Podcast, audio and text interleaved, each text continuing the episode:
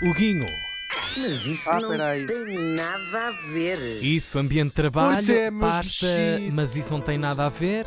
Está ok. na pasta, Uhum. mas isso não tem nada a ver. Ora, Metes o por dois, criados, estou a ordenas brincar. por criados, exatamente, ok. Não, eu dou a entender, eu às vezes dou a parecer que estou a ler de um, de um documento para, para dar um ar um bocadinho mais sério a isto, mas a Claro, verdade é que isto claro é que sim. tudo naturalmente feito da minha cabeça, não, são coisas sacadas à internet e depois traduzidas no Google eh, Translate. Uhum. Hoje, pessoal. Pois é, vamos para as nossas caves, para os nossos eh, cave esquerda, jogar videojogos. Ele bate palmas. um Jogar videojogos. A mim próprio, Momento desde assim. criança. Desde criança. Não vá ao caso de alguém não bater, Claro, claro. bato logo sozinho. Isto, claro, os videojogos é uma coisa que ah, é, toda a gente joga. Pronto, eu tenho muitos amigos adultos que jogam, nenhum deles é disfuncional. Estou a brincar, são todos, naturalmente, adultos altamente disfuncionais, mas que eu adoro. E hoje vamos jogar. É verdade, o que é que eu posso dizer? Vamos, mas não é só os que jogam videojogos, todos os meus amigos são adultos altamente disfuncionais. Dividem-se em dois grandes grupos, os que são alcoólicos funcionais, para além de serem disfuncionais, e os que são ah, não bebem. Bom, vamos hoje jogar Warcraft, seus nerds! Uhum. Warcraft, um dos jogos mais amados por os, por os nerds. Que é um Ah. jogo muito engraçado que outro dia estive a ver um amigo jogar que lhe pedi, porque eu gosto de, saber o que é que estou a falar.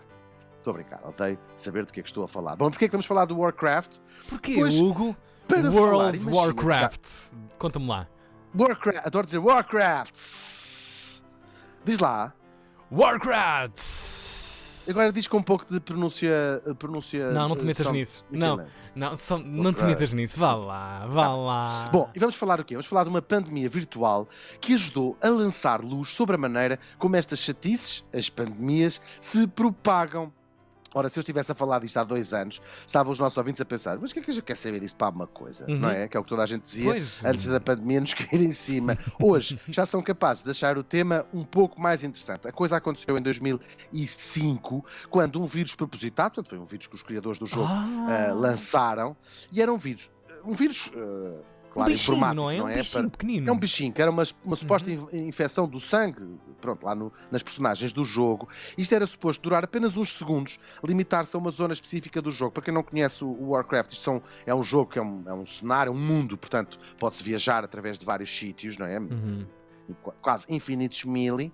Ah, isto era só para durar um segundozinho, limitava-se a umas quantas pers- personagens, só que a coisa acabou por se descontrolar completamente. Durou uma semana, espalhou o caos absoluto entre os, os jogadores e entre o jogo, ah, até que os tipos, os criadores do jogo tiveram que mandar aquilo tudo abaixo, como sabemos, a única verdadeira solução para todos os problemas informáticos. Então o problema foi o seguinte: o tal vírus.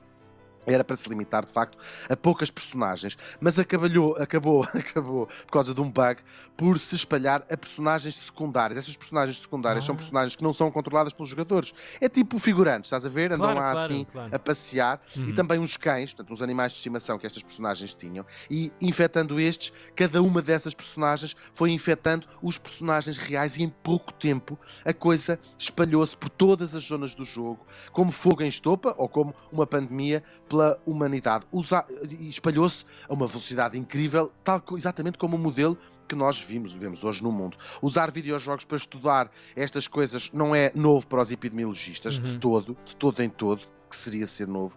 Eles já Claro. fazem há anos estudos, modelos, criam modelos para estudo de como é que se propaga o vírus, etc. Agora, o que este episódio teve de especial é que, mais do que estudar a evolução e a propagação de um vírus, que isso pode ser estudado realmente num simulador, foi poder estudar ao vivo e em direto a maneira como as pessoas, no caso os jogadores, reagiam à pandemia. Que é uma coisa impossível de reproduzir em cenários apenas de simulação, não é? Nós podemos achar, ah, as pessoas depois vai dar para B, vai não sei o quê, depois aquele vai para ali. Agora, isto era em Uhum. tempo real, como é que as pessoas de facto reagem. Os resultados são impressionantemente parecidos com o que nós viríamos a descobrir mais tarde.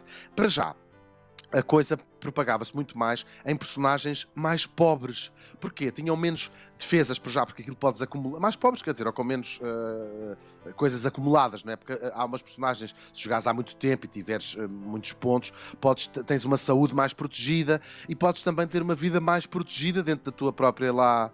Nunca lá te imaginei, nunca te imaginei a descrever isto tudo que estás a descrever.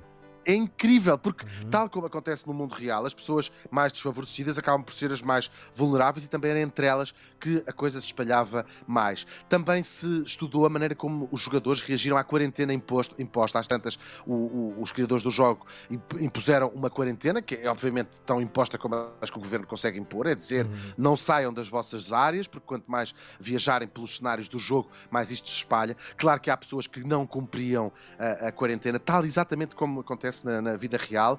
Havia infecções por claro desrespeito das regras que, que- que tentaram impor. Outras infecções, isso felizmente não vimos muito no mundo real, que eram eh, pessoas que estavam a infectar outros de propósito, por, por prazer de, de- de espalhar este, este vírus. Isto felizmente que não já- há muitas histórias dessas Onde é que já vimos no isto, não mundo é? Pois, pois. real. Sim, Sim. Uh, depois havia o êxodo, tal como aconteceu uh, aqui, da- das zonas mais povoadas. As pessoas começaram, quem podia, fugir uh, do- dos centros, diria, diria, urbanos, não se aplica propriamente ao jogo, mas Uhum. às maiores aglomerações de jogadores e fugiam para zonas isoladas. Houve até jogadores que fecharam o jogo e não o abriram. Uh, isto, isto representaria aquelas pessoas que de facto ficaram em casa a respeitar todas as regras e que tomavam banho em álcool, até bebiam álcool gel.